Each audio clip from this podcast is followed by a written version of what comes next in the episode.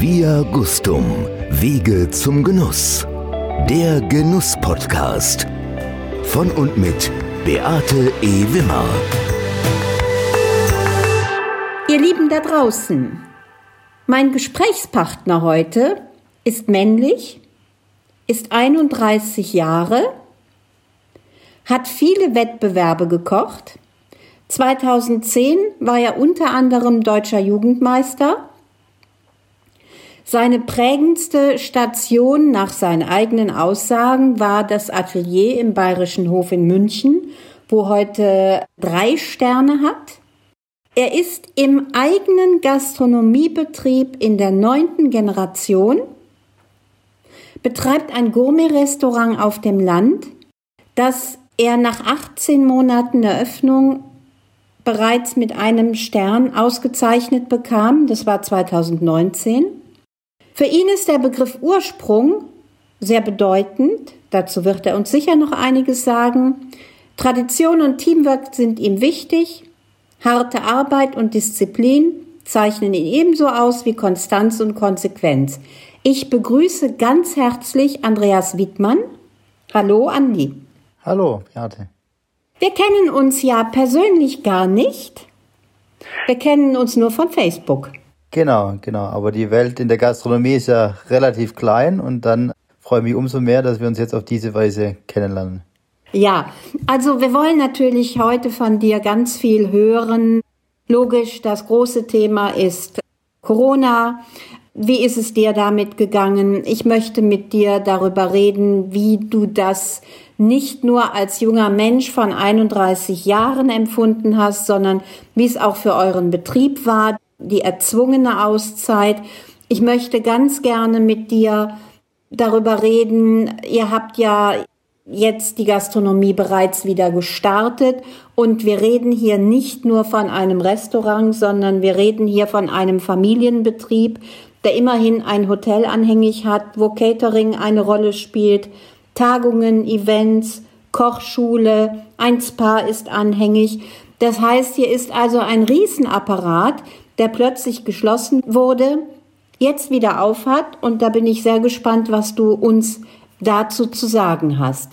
Andi, ich darf Andi sagen oder hörst gerne. du lieber Andreas? Nein, gerne. Okay, Andi. So, ja, dann kam der Lockout und die Gastronomie musste gezwungenermaßen zumachen.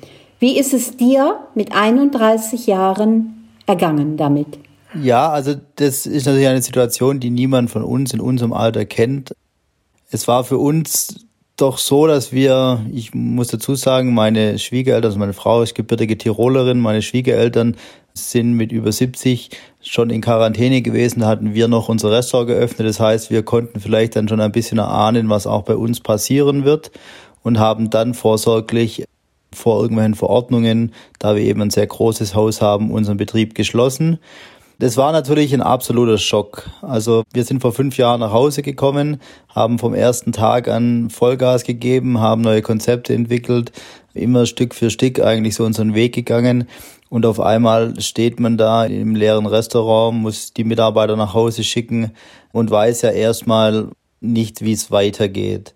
Und entschuldige, wenn ich dazwischen gehe, wir machen das ja telefonisch. Wir gucken uns jetzt nicht in die Augen leider, aber das kommt auch wieder, dass ich mit meinem Wohnmobil dann vorfahre und wir uns in die Augen gucken.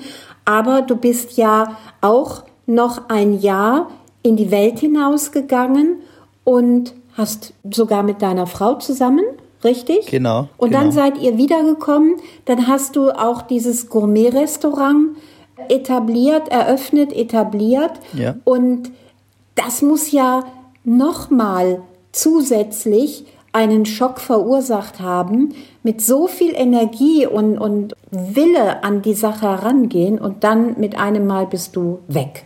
Ja, das ist natürlich, also es war eine ganz, ganz schizophrene Situation, weil ich mich erinnern kann. Es war tatsächlich der Dienstag, wo ja dann online auch die Sternevergabe oder diese Pressekonferenz war. Und nachdem das vorbei war und, und wir uns natürlich dann auch wieder sicher waren, dass wir uns dann Stern wiederbekommen haben, habe ich eben mit meinen Schwiegereltern telefoniert. Und das heißt, wir haben uns natürlich sehr gefreut, dass wir den Stern wieder mhm. haben. Und wirklich eine halbe Stunde später sind wir dann in der Familie mit meinen Eltern zusammengesessen und haben das erste Mal gesagt, okay, da wird was auf uns zukommen, was wir nicht einschätzen können. Also es war eine ganz schizophrene Situation. Wobei ich dazu sagen muss, ich bin eben in einem Alter, in dem ich wirklich volle Kraft habe und auch natürlich noch sehr viel vor mir habe. Also für mich war es eine sehr andere Situation. Was ich stark gemerkt habe, war bei meinen Eltern, die natürlich jetzt einfach nach, nach über 35 Jahren Vollgasgastronomie vielleicht auch einfach froh waren, das Geschäft abgeben zu können und jetzt natürlich auch wieder voll mit in die Bresche springen, weil sie eben wissen, dass es die nächsten Jahre verdammt schwierig für uns werden wird. Weil? Ja, weil aus zwei Gründen. Natürlich, wenn man im Betrieb mit dieser, von sagen wir mal, dieses Schiff auf Volldampf auf einmal neun Wochen komplett runterfährt, dann entstehen einfach Kosten, die unglaublich sind. Ja, wenn mhm. einmal neun Wochen kein Umsatz generiert werden kann, dann war es eben bei uns in unserer Situation so, dass wir 2017 bis 2019 doch sehr viel investiert haben in die Zukunft des Betriebes. Das heißt, wir haben einfach ja einen hohen Kapitaldienst zu leisten. Es war alles darauf ausgelegt, die nächsten Jahre quasi dann Stück für Stück den Weg weiterzugehen. Und was natürlich der zweite wichtige Punkt ist, Stand heute kann uns ja niemand sagen, wie entwickelt es sich wieder. Unsere Vielfalt, die wir im Betrieb haben, ist normalerweise ein ganz großer Pluspunkt. Aktuell birgt es natürlich die Unsicherheit. Ich sage jetzt einfach mal das Thema Business Catering, was normal eine wichtige Rolle bei uns mhm. spielt. Tagungs, unser Tagungszentrum, das liegt brach. Und ich glaube, das ist einfach, die Marktsituation kann jetzt noch keiner einschätzen. Denn das möchte ich auch noch mal herausstellen und möchte ganz gerne auch deine Meinung dazu hören, Andi. Die Leute draußen meinen ja, ja gut, jetzt haben die neun Wochen dicht gemacht und jetzt äh, kriegen die doch richtig Zulauf, die Leute drängen in die Gastronomie wieder hinein, die sollen sich doch gar nicht beklagen. Ich habe selber auch schon gehört, mhm. die sollen sich doch gar nicht beklagen, die können doch jetzt Vollgas geben. Das könnt ihr nicht. Erklär unseren Zuhörern bitte auch mal, warum. Ja, das hat zwei Gründe. Die ersten, der erste Grund sind natürlich einfach die Bestimmungen. Also es ist nicht, mhm. sage ich mal, eine Öffnung, wie wenn man ein Restaurant neu eröffnet, sondern es ist eine Öffnung natürlich unter strengen Auflagen. Und eine große Auflage ist natürlich der Abstand und also allein bei uns im Gasthaus fehlen uns neun Tische ja, wir haben natürlich ein großes Gasthaus, wir können jetzt vielleicht mit Doppelbelegung arbeiten, aber definitiv ist so, dass keiner von uns Gastronomen mit der gleichen Kapazität arbeiten kann wie vorher. Und weniger Kapazität bedeutet auch weniger Umsatz. Mhm.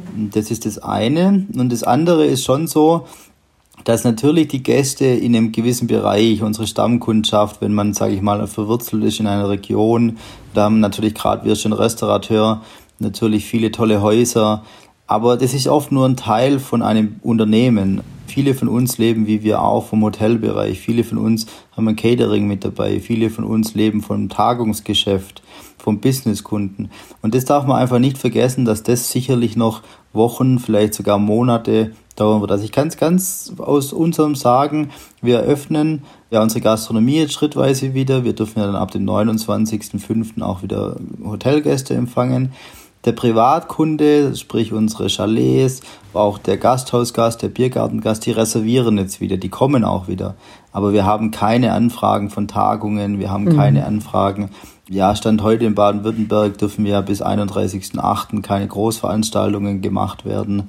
Und ich denke, es werden noch, es wird auch länger dauern noch. Ja, und das darf man halt in dieser Diskussion nicht vergessen. Und da ist natürlich auch jeder gastronomische Betrieb anders. Wenn ich ein, ein kleines Restaurant habe mit nichts drumherum, dann fange ich natürlich jetzt wieder an und kann mein Restaurant wieder öffnen. Ich öffne jetzt auch oder wir öffnen jetzt auch unsere Restaurants wieder, aber trotzdem fehlen uns aktuell noch circa 60 Prozent unseres Unternehmens, die nach wie vor stillgelegt sind. Andi, wir haben alle die Zeit mitbekommen, als es immer hieß noch, die Gastronomie kommt ganz, ganz, ganz zum Schluss dran. Ich kenne euch alle und gerade auch die Jeune Restaurateure, alle als gute Gastgeber, als leidenschaftliche Gastgeber, als Menschen mit Passion und plötzlich werdet ihr so in der Gesellschaft scheinbar hinten angestellt. Es hat euch ja zeitweise überhaupt nicht gegeben, so hatte man das Gefühl. Also wenn wir immer von Systemrelevanz sprachen, wart ihr gar nicht dabei. Und ja. ich als Genießer und als, ja, ich gehe gerne essen, ich trinke gerne gut, finde euch schon als extremst systemrelevant. Wie ist es dir damit gegangen? Ja, wir haben das tatsächlich gemerkt, auch im Umgang mit unseren Gästen. Wir haben ja Takeaway angeboten, wir haben ja diese schwäbische Care-Pakete angeboten. Die Gäste waren wirklich sehr dankbar dafür, dass sie zumindest dieses Essen noch haben konnten. Mhm. Und ich glaube, wenn man was Positives auch mit rausziehen will, natürlich in den letzten neun Wochen, ist vielen Menschen wirklich erst so richtig bewusst geworden, was es einfach heißt. Ich meine, davor war das selbstverständlich, dass man immer irgendwo in ein Restaurant konnte, dass man immer irgendwo einen Kaffee bekommen hat oder ein Stück Kuchen bekommen hat. Und ich glaube, das ist vielen Gästen bewusst geworden. Was man natürlich in der Politik sagen muss, ich habe wirklich schon sehr großen Respekt davor, was unsere Politiker die letzten Wochen auch geleistet haben, weil ähnlich wie wir für diese Situation, glaube ich, keinen Plan in der Schublade gehabt haben, konnten wir das auch von der Politik nicht erwarten. Ja. Aber was man natürlich sagen muss, ist, in unserer Branche, wir sind sehr vielfältig, das macht es natürlich sehr schwierig. Aber wenn man von uns eben verlangt, aufgrund dessen, dass wir eben gewisse Problematiken haben in den Restaurants mit der Aufenthaltsdauer und sonstigem und deswegen auch später öffnen dürfen wir vielleicht andere Branchen oder die gar nicht, sage ich mal, geschlossen wurden, dann müsste man sich schon überlegen, okay, wie geht man mit dieser Branche um? Das geht ja nicht nur uns Gastronomen so, das ist ja auch, sage ich mal, Kunstschaffende, ja, jemand, der, der ein Theater betreibt oder ein Kino betreibt, das sind ja ähnliche Themen. Und dann müsste man sich natürlich schon überlegen, also in Baden-Württemberg ist es zum Beispiel sehr spannend gerade. Es gab einen ausgearbeiteten Fonds für die Gastronomie, einen Rettungsfonds.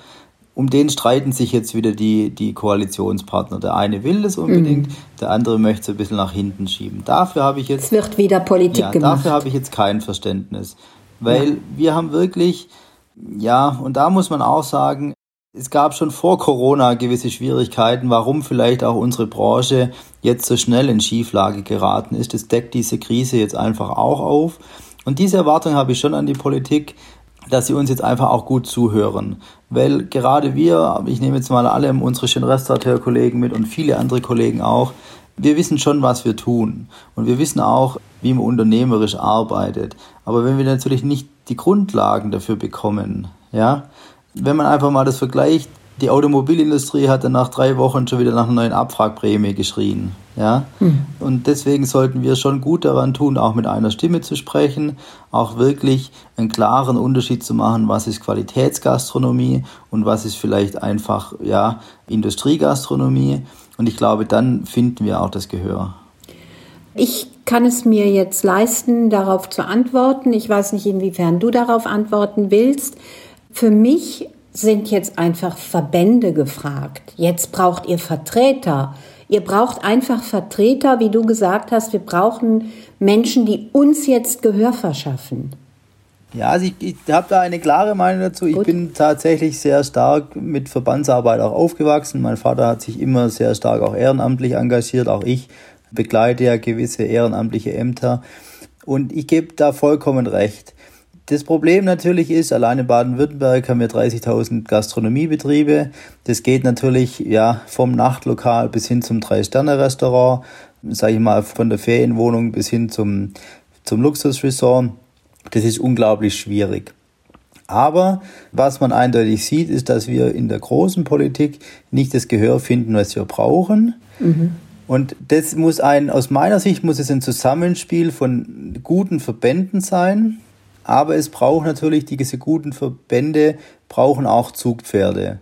Und das ist natürlich einfach so, wenn natürlich jeder nur vor seiner Haustür kehrt und wenn jeder sagt, okay, mir ja, ist es wichtiger, sage ich mal, nach mir zu schauen oder nach meinen Auszeichnungen zu schauen oder zu schauen, dass ich eben vielleicht auch meine Work-Life-Balance immer gerade habe und natürlich dann auch kein Ehrenamt übernimmt, dann sind auch die Verbände machtlos. Also das sieht man ja jetzt in den letzten Wochen schon, dass sich auch wirklich Köche, die auch um ihre Aufmerksamkeit wissen, die auch um ihr Wie Tim Melzer wissen. zum Beispiel. Ja, Tim genau. Melzer zum Beispiel, Tim Raue, was ja. ich zum Beispiel auch, der sich sehr engagiert, der ist Alexander Herrmann, ja. ähm, der auch einfach, ja, das Know-how hat und auch den Weitblick hat, einfach auch mal ein politisches Statement abzugeben. Das finde ich schon wichtig. Also man kann sich nicht nur auf die Verbände verlassen, sondern auch aus der Branche raus müssen die vernünftigen und die klugen Köpfe einfach übernehmen. Was mich in der ganzen Diskussion auch wundert, ist das Thema, du hast es gerade gesagt, Work-Life-Balance. Wir sind ein mittlerweile Menschen, die Work-Life-Balance leben möchten. Das heißt Work and Life. Wobei ich mal davon ausgehe, dass der Akzent mehr auf Live liegt, ja. Aber alles das, was wirklich die Lebensqualität, das Lifestyle ausmacht, das heißt gutes Essen, gutes Trinken, du hast eben auch die Kunst erwähnt, du hast Theater erwähnt, etc. pp. Dafür wird jetzt am wenigsten getan. Woher kommt das? Gut, das könnte man, sage ich mal, ein bisschen ketzerisch sagen. Wir sind in Deutschland eine Industrienation. Da gibt's andere Länder, wenn ich einfach immer ein bisschen nach Österreich schaue, da ich ja sehr viele Verbindungen nach Österreich habe, da hat natürlich das Thema Tourismus, das Thema Gastronomie, auch, auch natürlich das Thema Erzeugung schon insgesamt in anderen Stellenwert. Mhm. Ich glaube, es liegt einfach wirklich daran, je nach Land, Frankreich ist ja auch ein Beispiel, auch habe ich das Gefühl, in den, in den Benelux-Ländern hat die Gastronomie schon ein anderes Standing. Eine andere Akzeptanz ja, auch. Ja, ne? also das ist einfach, oder wenn man nach Spanien geht, wo gute Köche staatlich gefördert werden. Ja. Also das ist einfach, ja, wo, wo eben, sag mal, die Wichtigkeit herkommt, wo wir, wir sind eine Industrienation und das mag dann in dem Fall unser Problem sein. Aber was natürlich völlig richtig ist, diese Industrialisierung auch in unserer Branche. Ich meine, man, man ja, darf das nicht, nicht wegtun, dass wir natürlich geschlossen hatten, dass wir natürlich gekämpft haben mit irgendwelchen Takeaway-Angeboten und währenddessen Folgendes passiert ist, dass natürlich von den großen Marken die Supermarktregale leer gekauft worden sind und in ja. den einschlägigen Burger-Restaurants die Autos Schlange gestanden sind. Ja. Und da sollten wir schon ganz deutlich dagegen steuern, dass wir eben, da, da geht es jetzt nicht nur um ums Essen an sich, sondern es geht eben wirklich um eine Kultur, um eine Gasthauskultur, um eine Lebenskultur. Wir sind als, als Restaurant, auch so wie wir uns mit unserem Gasthaus verstehen, wir sind einfach sozialer Mittelpunkt. Und das muss wieder klar sein, dass wir, ja, so doof das klingt, manche Gäste begleitet so ein Wirtshaus wirklich von der Taufe bis zur Trauerfeier. Ja. Ja, und das muss ja. wieder klar sein. Man, der Mensch muss wieder kapieren, wirklich, ja, jedes Schnitzel, jedes Hochzeitsessen, ich habe neulich das mal gesagt, selbst der Disco-Besuch mit, mit einem über den Durst trinkendes Weinfest, wenn man sich nachts irgendwo noch einen Döner dann holt, ja, das ist alles Gastronomie in jeglicher Ausprägung. Und das darf man nicht vergessen mit sehr, sehr starken sozialen Komponenten. Gehen wir mal nach Österreich. Da hat sich der Bundeskanzler Kurz öffentlich geäußert, als Juan Amador als Deutscher dort den dritten Stern erkochte. Er hat ihm in aller Öffentlichkeit gratuliert und gedankt dafür. Paul Bocuse, glaube ich, wissen viele von uns, dass Eingang von ihm sogar zum Weltkulturerbe ernannt wurde. Das sind ja, das sind ja Kulturen, die, da sind wir ja Lichtjahre von entfernt in Deutschland. Ja, aber auch da glaube ich, dass man natürlich immer auch als Branche da zusammenstehen muss, wenn man einfach nach Österreich, da haben wirklich mit die besten Köche des Landes vor ein paar Jahren, wenn ich das richtig im Kopf habe, diese Carta Culinaria gegründet, gemeinsam mit, mit den Ministerien. Ich wage mal zu bezweifeln, dass das in Deutschland unter den Spitzenköchen aktuell so möglich wäre. Und das ist auch mit dem Grund, warum ich zum Beispiel schon Restaurateur geworden bin. Weil wir, da wäre ich ja. jetzt drauf gekommen. Das wäre nämlich meine nächste Frage. Ihr seid JRE Deutschland. Das ist eine JRE, die Jeune Restaurateur, ist eine Vereinigung der Spitzenköche in Europa. Also es gibt es auch in anderen europäischen Ländern. Ihr habt euch in Deutschland zusammengeschlossen. Warum hast du dich da gerade dieser Vereinigung angeschlossen? Kann ich ganz einfach sagen, weil ich schon, ich bin, wie gesagt, als Gastronomenkind aufgewachsen. Meine Eltern haben mir die Liebe zur Gastronomie immer vorgelebt. Und schon seit ich wirklich, ja, denken kann, kenne ich so diese Restaurateurbetriebe. Ich sage jetzt einfach mal ein paar Namen. Der Harald Rüssel, der Joachim Kaiser, Franz Feckel, Rolf Straubinger, das sind so auch die, was natürlich bei Alexander Herrmann zum ist Beispiel, genau, das sind natürlich Ja. so, die ich wirklich aus Kindheit kenne. Also ich habe, ich wusste, ich weiß, die haben mal Kochbücher vor ein paar Jahren oder vor schon viele Jahre her Kochbücher rausgebracht. Die habe ich alle von meinen Eltern geschenkt bekommen. Und das war halt natürlich auch einfach, damit konnte ich mich identifizieren, weil natürlich das auch irgendwo so war, wie, wie meine Eltern waren, ja. Selbstständig, verwurzelt in der Region, auch, sage ich mal, Mitarbeiter in der Fam also Familie, mehr oder weniger. Und dann war für mich das eigentlich immer klar, das möchte ich auch mal werden. Und natürlich die Wertigkeit einfach von den Restaurateur. Also wirklich, ich bin ja noch gar nicht so lange dabei, aber der Austausch mit den Kollegen, auch der fachliche Austausch, gerade auch jetzt in dieser Zeit wirklich mal zu wissen, okay, da kann man mal anrufen. Du bist nicht allein. Ja, also das Ja. schätze ich wirklich sehr. Und, und für mich ist natürlich einfach von, von der Wertigkeit her, auch natürlich mit diesem, mit diesem, sage ich mal, europaweiten Gedanken, das finde ich ganz toll, dass man auch Austausch hat, nicht nur in Deutschland, sondern auch mit Kollegen in Europa, Österreich, Schweiz, Italien.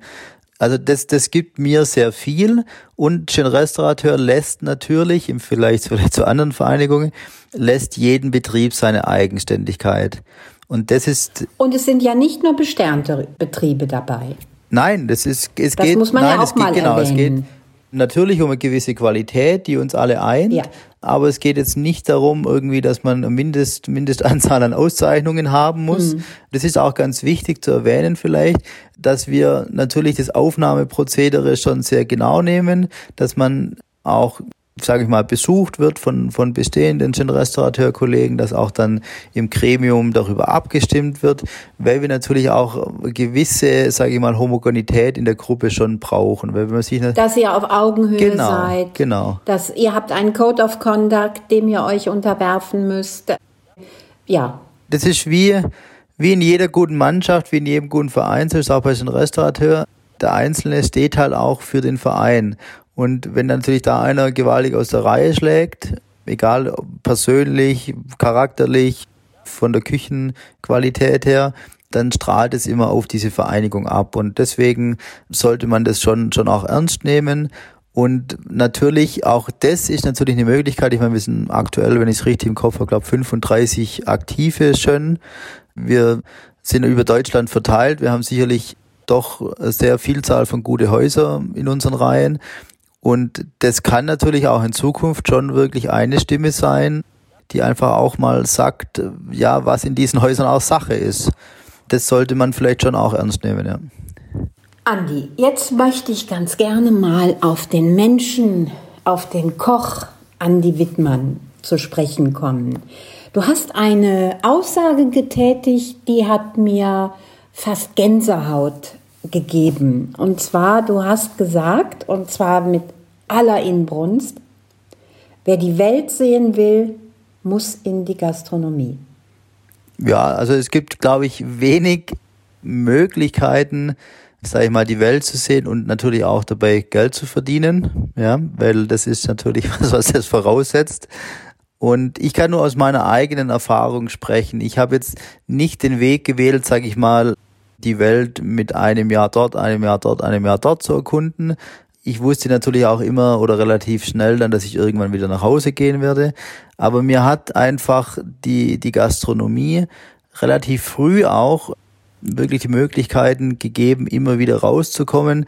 Ich hatte das Glück, also mein Vater hat ganz früher mal in der deutschen Köche-Nationalmannschaft gekocht, hat dann ein Wettbewerbsteam in Baden-Württemberg von der Meistervereinigung geleitet und ist ja mittlerweile, also er, er leitet ja immer die Jury der Olympiade der Köche jetzt, die auch in Stuttgart jetzt war. Er hat natürlich schon immer sehr viel internationalen Kontakt gehabt und davon habe ich schon als junger Mensch profitiert. Ich konnte dann mal mit nach Schweden zum Kochen. Ich war dann mit dieser Mannschaft 2006 in Moskau zum Kochen und dann habe ich eben angefangen, diese Jugendwettbewerbe selber quasi in meiner Ausbildung zu kochen und hatte da ja das Glück, das Talent und vielleicht auch natürlich war eine Disziplin und habe dann doch das eine oder andere gewonnen und bin dann nach New York gegangen, war in Südafrika, Das war natürlich einfach tolle prägende. Gerade Südafrika war unglaublich prägend für mich bis heute, weil wir nicht nur dort, sage ich mal, irgendwie aus Spaß waren, sondern weil wir damals für diese World Chefs Tour Against Hunger gekocht haben.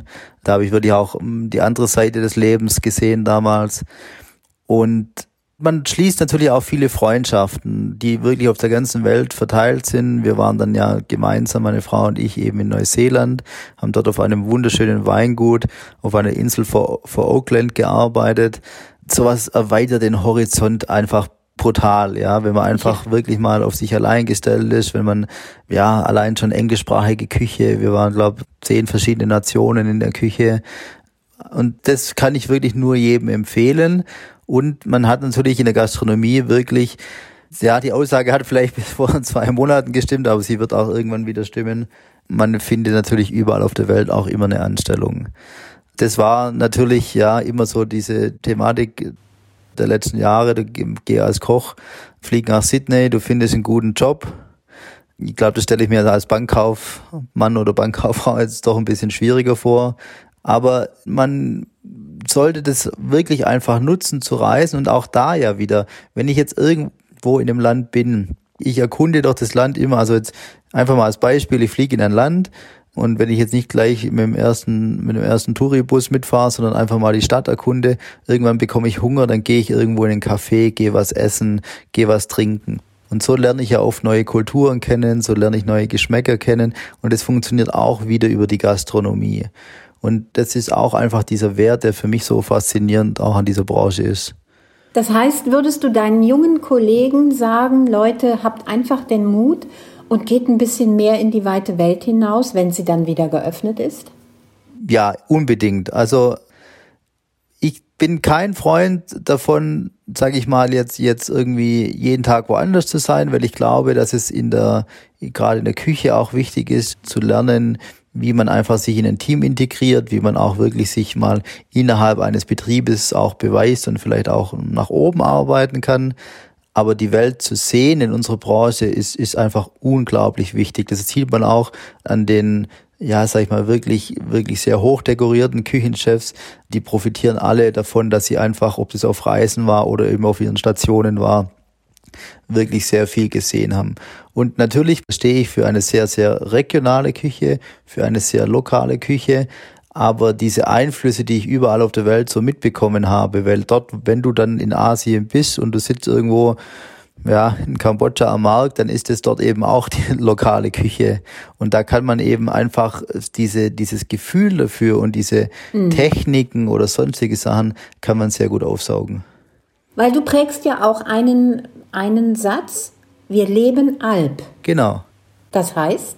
Das heißt einfach, dass wir wirklich uns sehr stark mit unserer Region, mit unserer Heimat identifizieren und dass wir einfach uns als Teil von ihr auch verstehen. Also das heißt, meine Regionalität ist für mich so ein bisschen ja das neue Bio. Ja, jeder, der vor fünf Jahren vielleicht ein Bioprodukt auf die Karte genommen hat, schreibt heute Regionalküche auf seine Karte.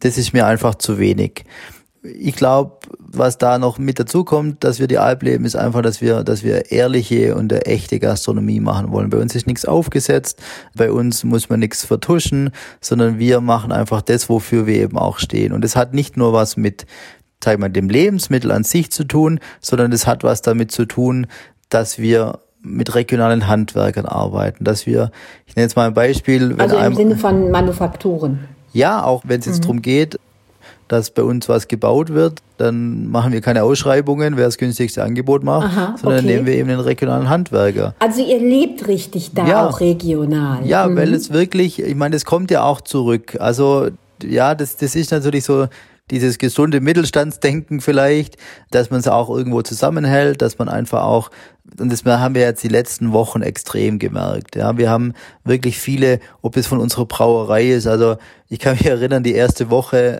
dann haben wir das Takeaway angefangen. War natürlich alles schon, schon sehr angespannt. Ich habe ein paar Köche dann da gehabt, die das mit mir gemacht haben. Dann kam eben unser Brauer, das ist auch gerade auch der Junge jetzt übernommen von der Brauerei, man hat was abgeholt und dann hat er uns einfach mal vier Kästen Bier vorbeigebracht und hat gesagt, da Jungs, kann ja gerade nicht schaden, so nach dem Motto, ja. Oder wir hatten zum Beispiel, da mussten ja auch die Blumenläden schließen und haben uns meine Nachbarin hat einen Blumenladen, die hat uns dann ihre restlichen Blumen vorbeigebracht und hat gesagt, legt's mit in die Pakete rein, die Menschen freuen sich darüber. Ist ja toll. Da sieht man, dass es sich gelohnt hat, in den letzten Jahren sehr viel so Beziehungen aufzubauen und man merkt einfach, dass, dass das auch jetzt in, die, in dieser Zeit bei uns extrem ja auch gelebt wurde. Und natürlich, was auch wir jetzt gesehen haben unter diesem Motto, wir leben die Alp, die Leute wissen einfach, was sie auch an uns haben. Das haben wir die letzten neun Wochen schon gemerkt. Wir haben wirklich dieses Takeaway-Geschäft so ausbauen können, dass wir einfach auch eine Vielzahl von Menschen doch mit gutem Essen versorgen konnten. Und das liegt natürlich auch daran, dass wir die letzten Jahre wirklich trotz aller Entwicklung, trotz allem Neuen, auch trotz aller wirtschaftlichen Orientierung natürlich immer irgendwo ein Gasthaus, sage ich mal, auf dem Dorf, ein Gasthaus für die Region sein wollten. Und das kommt uns vielleicht im Vergleich zu anderen, die, die, sage ich mal, nur noch auf Hotellerie oder nur noch auf, auf Business gesetzt haben, doch jetzt sehr zugute. Du bist ein Mensch, der sehr mit Traditionen lebt. Du bist ein Mensch, der sehr mit der Natur lebt. Und du bist ein Mensch, der den Begriff oder den der Begriff Ursprung und Ursprünglichkeit und Ursprüngliches, ursprünglicher Geschmack, ursprüngliches Handwerk begleitet wie kein anderer. Ja, das. Woher kommt der Begriff Ursprung? Man sieht allein, wie gesagt, den Namen unseres Gourmet-Restaurants. Ja. Es ist natürlich so, ich bin in der neunten Generation betreibe ich jetzt dieses Haus. Das ist einfach vom, vom Feeling her, ja. Ist das Druck oder Stolz? Gut, die letzten neun Wochen war es schon sehr viel Druck auch, weil ja. das ist natürlich, ja, meine, wir haben über 250 Jahre das Haus. Ich möchte jetzt nicht der sein, der den Karren gegen die Wand fährt. Ja, das muss man schon ehrlich, ehrlich so sagen. Auch wenn du eine Ausrede hättest. Ja, genau, aber ja. das, das wollte ich ja. einfach nicht gelten lassen, sondern wir haben wirklich, ich meine, mittlerweile ist es ein bisschen ausgelutzt, aber vom ersten Tag an haben wir einfach uns unter diesem Motto Come Back Stronger wirklich ins Zeug gelegt, das auch wirklich so zu machen. Ob so kommen wird, können wir heute noch nicht sagen, aber wir tun alles dafür. Ursprung heißt für mich einfach wirklich, ja, sich, sich seiner Wurzeln bewusst zu sein. Ich, ich habe eben das Glück, dass Generationen vor mir hier was aufgebaut haben, was ich weiterführen darf. Ich habe das Glück, dass ich eine Familie um mich habe, meine Eltern, ich habe eine große Schwester, meine Großeltern, die, die jetzt natürlich gerade nicht, aber bis vor kurzem und sehr, vor allem mein Opa mich sehr, sehr unterstützt hat. Dann haben ich den Jackpot natürlich eine Frau zu haben, die Gastronomie mindestens so, so stark lebt und liebt wie ich selber. Und das ist natürlich einfach alles doch sehr verwurzelt und wie das, das, der Ursprung und wir leben die Alp gehört eigentlich zusammen, weil ich kann einfach, ich muss immer schauen, wer geht was mit und wie funktioniert es auch in der Region. Ja, ich, ich muss mich ja nicht selbst verwirklichen. Und ich habe einfach auch gelernt durch meine Stationen, natürlich auch durch das in der Welt gewesen zu sein, eigentlich das, was jetzt in den letzten Wochen passiert ist. Ich habe schon immer in den letzten Jahren zu meiner Frau gesagt, irgendwann wird das, das kann nicht sein, dass es, dass es immer mehr, immer weiter. Ja, und deswegen hab haben wir uns ja auch bewusst, bewusst für diesen Weg entschieden, ein Restaurant zu machen, wo wirklich nichts auf den Teller kommt, wo wir nicht wissen, wo es herkommt, wo wirklich einen ganz anderen Weg geht. Ich kann mich am Anfang an viele Situationen erinnern, wo, wo Leute bei uns im Restaurant saßen und dachten, oh, endlich gibt's so ein schickes Feinschmecker-Restaurant in der Region. Und dann, ja. Und dann sind sie enttäuscht worden, weil du bist derjenige, der sagt, ich mag keine Schäumchen, ich mag kein Dämpfchen, ich mag keine Gels und Blüten einlegen ist weit entfernt von Shishi. Ja, also ich mag einfach wirklich den Geschmack meiner Heimat auf den Teller bringen. Das ist so abgedroschen, das ein bisschen klingt, aber es geht ja bei uns und das, das, so sehe ich das eben, es geht ja auch darum, was Eigenständiges zu kreieren. Und sage ich mal jetzt dieses Lamm, das mir mein Schäfer aus der Nachbargemeinde bringen kann, der wird es ja niemals nach Hamburg, nach Berlin oder keine Ahnung, vielleicht sogar in ein anderes Land liefern, ja, sondern der bringt es eben mir. Und deswegen kann ich mit dem Produkt auch dann arbeiten, das man vielleicht so gar nicht bekommt. Ja, wenn ich jetzt natürlich ich möchte jetzt keine Namen nennen, aber sage ich mal, eine bekannte Lammmarke nehme, die 20 Kollegen in Deutschland genauso kaufen können wie ich, dann geht doch schon irgendwo die Eigenständigkeit verloren. Und dann gibt's eben gewisse, also ja, wenn ich zum Beispiel immer so, so für mich, wir haben ja sehr viel auch befreundete Kollegen im Schwarzwald, im Badischen, wenn die dann immer Bilder irgendwie posten, dass bei denen schon, was weiß ich, der Bärlauch kommt oder irgendwas blüht, da sind wir hier auf der Alp immer zwei, drei Wochen später dran. Das heißt aber auch, dass es natürlich zeitversetzt die Dinge dann auch gibt. Und das macht es doch einfach spannend. Also es geht doch nicht darum, dass wir in Deutschland 150 verschiedene Variationen vom Kingfish und der Jakobsmuschel haben, sondern es geht doch darum, dass ich einfach eine ganz bunte, ganz vielfältige Gastronomielandschaft möchte. Für diesen Weg habe ich mich eigentlich wirklich schon vor jetzt fast 13 Jahren entschieden. Damals habe ich gemeinsam mit einem Freund eine kleine Firma gegründet, die hieß damals Landbewusst. Aus dieser Firma heraus ist dann vieles Neues entstanden. Und ja, das, das war einfach so Schritt für Schritt. Und dann muss ich wirklich sagen, habe ich natürlich, hab, ja, eben meine prägendste Zeit war wirklich der Bayerische Hof, Hotel Nummer eins in Deutschland, umsatzstärkstes Hotel. Aber natürlich auch ein Hotel, das eben absolut weltmännisch höher, schneller, weiter ist. Und nach zwei Jahren dort habe ich dann schon für mich selber irgendwann gemerkt, das wird nicht das sein, was ich mein Leben lang möchte. Auch so etwas kann prägen. Also ich weiß es von befreundeten Winzern. Die jungen Winzer gehen ja auch in die Welt hinaus und gucken. Und ein junger Winzer von der Nahe, der hat mir gesagt, weißt du, ich bin zurückgekommen und wusste, dass ich hier an der Nahe keinen Sauvignon Blanc anbauen ja. muss. Ja. Also auch diese Beispiele, auch das sind ja gute Erfahrungen, die man dann macht, wenn man weiß, was man nicht machen muss. Ja, ich glaube, es ist natürlich eine Mischung aus dem. Also was bei uns im Ursprung eben passiert ist, ist, dass wir die Leute mit unserer Küche, auch mit dem Niveau der Küche, dann wirklich überzeugt haben. Also wir hatten vor der Schließung, wir sind ein Dorf mit ja, 1600 Einwohnern auf der Schwäbischen Alb und wir hatten am ähm, Gourmet-Restaurant fünf Tage die Woche aufgehabt abends und hatten eine Auslastung von über 80 Prozent. Wow. Ich glaube, das spricht schon für sich. Ja. Und wir haben wirklich die Leute einfach mit dem Essen, mit dem Ambiente, auch mit dem Service, das ist bei uns, spielt eine ganz große Rolle bei uns, wie wir einfach im Restaurant agieren. Meine Frau natürlich auch als Sommelier. Auch da sind wir sehr ursprünglich, also wir, wir sind auf dem Teller unglaublich modern, aber im Restaurant selber eigentlich sehr klassisch.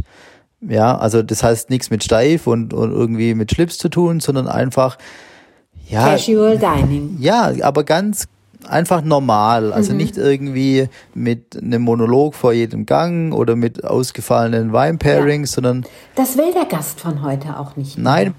Und da komme ich eben wieder zurück. Ich muss immer wissen, wo ich herkomme. Mhm. Es muss immer Avantgarde geben, es muss immer Kunst geben, es muss immer, sage ich mal, Vorreiter geben, weil sonst gibt es keine Entwicklung. Aber ich muss eben wissen, wo und wie kann ich das machen. Ja. Natürlich werde ich in einer, in einer Großstadt immer irgendwo, auch mit, mit touristischem Zulauf, sag ich mal, 20, 30 Leute am Abend finden, die sich vielleicht ein oder zweimal im Leben auf was einlassen werden. Ja. Das kann aber ich davon aber. kannst du nicht leben. Ja, vielleicht in der Großstadt schon. Ja, in aber der das Großstadt kann ich, ja, aber das kann nicht. ich bei mir auf der Schwäbischen genau. Alb eben nicht tun. Ja. Ähm, weil dann müsste ich von Anfang an da so viel Marketingbudget dahinter buttern, ja. ähm, dass es niemals wirtschaftlich wäre.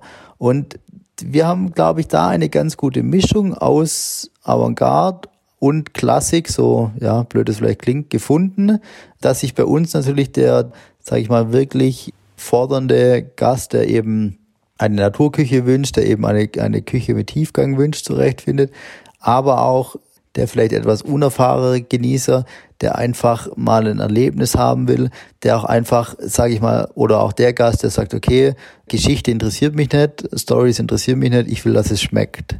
Herkunft und Heimat ja, spüren. Ja, und das ist was, was uns eben ja sehr oft bescheinigt ja. wird und hoffentlich auch bald wieder bescheinigt wird. Ja.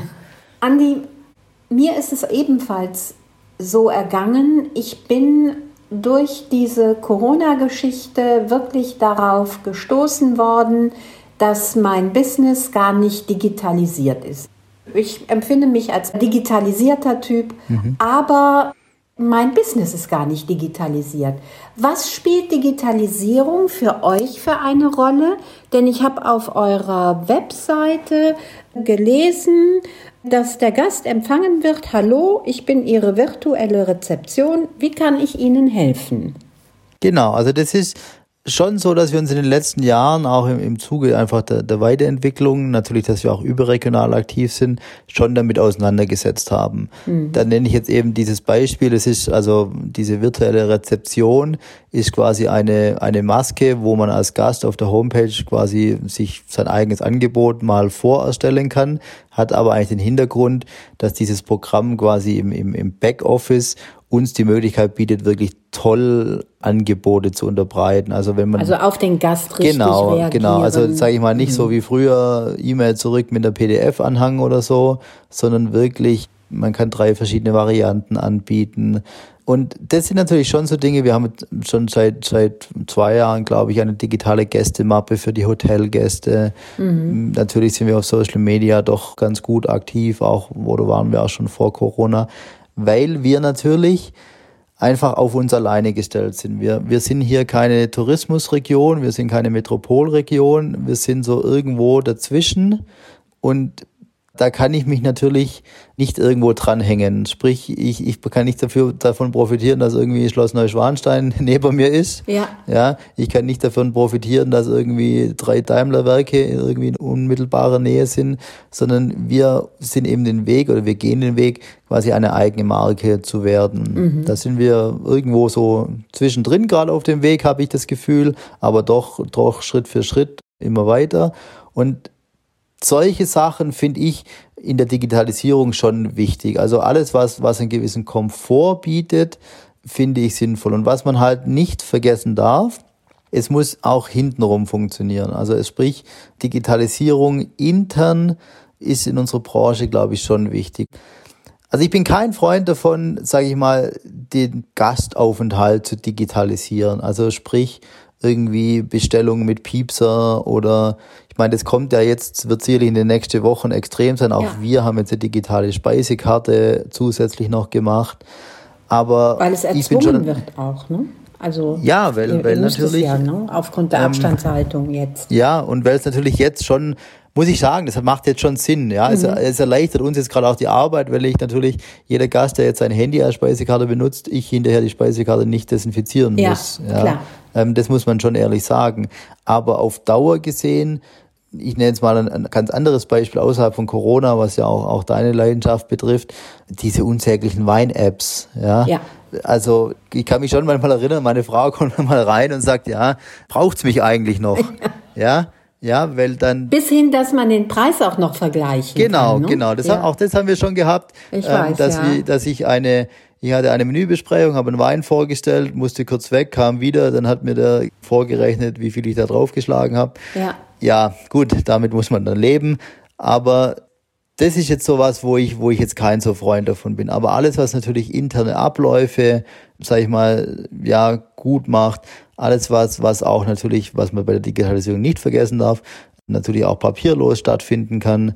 Was solche Sachen betrifft, bin ich schon ein Freund davon, weil, und das auch das sollte man immer bei dem Thema bedenken, wir arbeiten mit jungen Menschen, wir arbeiten mit Leuten, die oft ja noch eine Generation nach mir sind und die sind einfach digitale Menschen. Und da muss ich auch schauen, dass ich denen ein modernes Arbeitsumfeld biete. Ja, ja ich, ich nenne jetzt mal ein Beispiel. Wir haben jetzt für diese Zeit eben einmal so einen Online-Grill-Kochkurs gemacht. Ich habe einen Mitarbeiter bei mir, das wusste ich gar nicht, der hat mir den Stream schnell eingerichtet, der hat es zack, zack, zack gemacht, der hat sich da richtig aufgegangen darin in dieser... Ganz neue ja, Talente ja. entdeckt. Aber, aber da cool. ist mir das natürlich wieder klar geworden, noch mehr, dass wir nicht immer nur, sage ich mal, an uns oder unsere Gäste denken müssen, sondern bei diesem Thema auch an unsere Mitarbeiter. Ja. Und du musst auch nicht unbedingt darauf warten, dass die Gäste jetzt in euer Haus kommen, sondern du kannst auch virtuell mit denen schon mal Kontakt bekommen. Siehe da dieser Grillkurs dann, ne? Ja, und, und das sind natürlich alles Dinge, die man irgendwie sich überlegen muss. Und da muss man natürlich aus, ich meine, für mich wird es nie, wir haben ja echt eine schöne Kochschule, das macht auch unglaublich viel Spaß. Für mich wird sowas nie das ersetzen. Mhm. Aber natürlich, man kann sich vielleicht einem breiteren Publikum öffnen. Genau, komplettieren. Man kann noch. irgendwie da ein bisschen aus Ergänzen, der Not und Tugend genau. machen. Ja, ja. ja. Und du kannst natürlich auch von deinem Wissen Du hast extremst viel Wissen über Naturküche, über, du sagst ja auch, es gibt diese Terroirküche. Da kannst du ja eine ganze Menge nach außen tragen und dennoch bleibt ja dieses Bedürfnis, dieses auch irgendwann an meinem Gaumen zu haben. Ja, ja. Also ich glaube, das ja. ist, das ist was, was absolut ein Vorteil auch dieser Digitalisierung sein kann, ja. dass man, wenn man das clever macht, natürlich dem Gast, sage ich mal, sehr anschaulich noch mehr Spaß auf das Restaurantlebnis machen kann. Ja. Weil das wird einfach das nie ersetzen können. Aber was natürlich schon auch wichtig ist, was man auch einfach ehrlicherweise sagen muss, wenn, wenn es dazu führt, dass wir in gewisser Weise natürlich auch alle wieder ein bisschen mehr Zeit haben, ja. Ich nenne jetzt einfach mal ein Beispiel ist natürlich sehr, sehr zweischneidiges Schwert, weil wir nicht möchten, dass unsere Businessgäste genauso denken. Aber wenn ich jetzt natürlich nicht wegen jeder auch ehrenamtlichen Versammlung 200 Kilometer fahren muss, sondern sowas auch mal jetzt über eine Videokonferenz machen kann, was wir vorher nicht gemacht ja. haben, bin ich da schon auch manchmal dankbar dafür. Natürlich. Wie gesagt, allzu viel unsere Gäste sollten nicht so denken. also unterm Strich kann man sagen, Möglicherweise hat die Gastronomie jetzt für sich entdeckt, dass man virtuell mehr Lust auf Gastronomie machen kann. Man muss es dann natürlich auch einhalten nachher. Andi, ich habe vorweg gesagt, dass ich dir fünf Fragen stelle. Die stelle ich wirklich jedem, jedem meiner Gäste immer zu Anfang. Aber ich habe schon, als ich mich auf dich vorbereitete, als ich recherchiert habe, war ich schon so im Thema drin. Es ist so vielfältig, mit dir zu reden. Du bist so ein, ein, ein kulinarisch tiefgründiger Mensch, dass ich das komplett vergessen habe. Und das mache ich jetzt. Gerne, gerne. Fünf Fragen. Ja. Ich bin ein Mensch, der. Der sehr gerne genießt und der immer wissen will, wo was herkommt. Wenn ich in deinen Kochtopf schaue, sehe ich. Auf jeden Fall fast immer frische Kräuter. Meine Vorlieben außerhalb des Kochtopfes sind? Eigentlich die gleichen wie im Kochtopf, sprich die Natur und natürlich, was immer an erster Linie steht, meine Familie. Das Wichtigste in meinem Leben ist? Genau das gleiche mit Abstand, mit großem Abstand meine Familie. Auf meiner Bucketlist steht? Auch für die vielleicht wieder ein bisschen mehr Zeit zu haben und auch das, was ich erleben konnte bis jetzt, auch in jungen Jahren, das auch meinen Kindern zu ermöglichen. Wunderbar. Andi Wiedmann, ich verspreche dir, ich bin ganz bald auf der Alp und dann bin ich mit meinem Wohnmobil bei dir. Und ich freue mich, wenn wir uns persönlich kennenlernen. Wir sind uns garantiert schon mal irgendwo begegnet, aber dann werden wir uns persönlich kennenlernen. Ich werde deine Naturküche, deine Terroirküche wirklich am Gaumen dann auch selber spüren. Ich freue mich, in die Hände einer erfahrenen Sommeliere, nämlich deiner Frau, zu begeben. Und ich vielen, vielen Dank, dass du die Zeit hattest für uns. Ich habe dir extremst gerne zugehört und ich freue mich, wenn ich dir zuschauen kann. Vielen Dank, da freue ich mich auch sehr drauf und natürlich auf alle, die uns dann bald besuchen werden. Wunderbar. Andi Wiedmann, bleibt gesund, kommt gut durch die Zeit und bis ganz, ganz bald. Vielen Dank, macht's gut. Tschüss.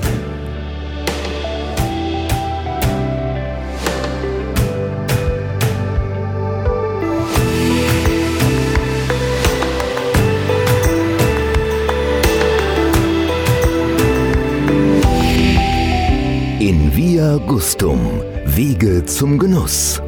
Der Genuss-Podcast. Von und mit Beate E. Wimmer.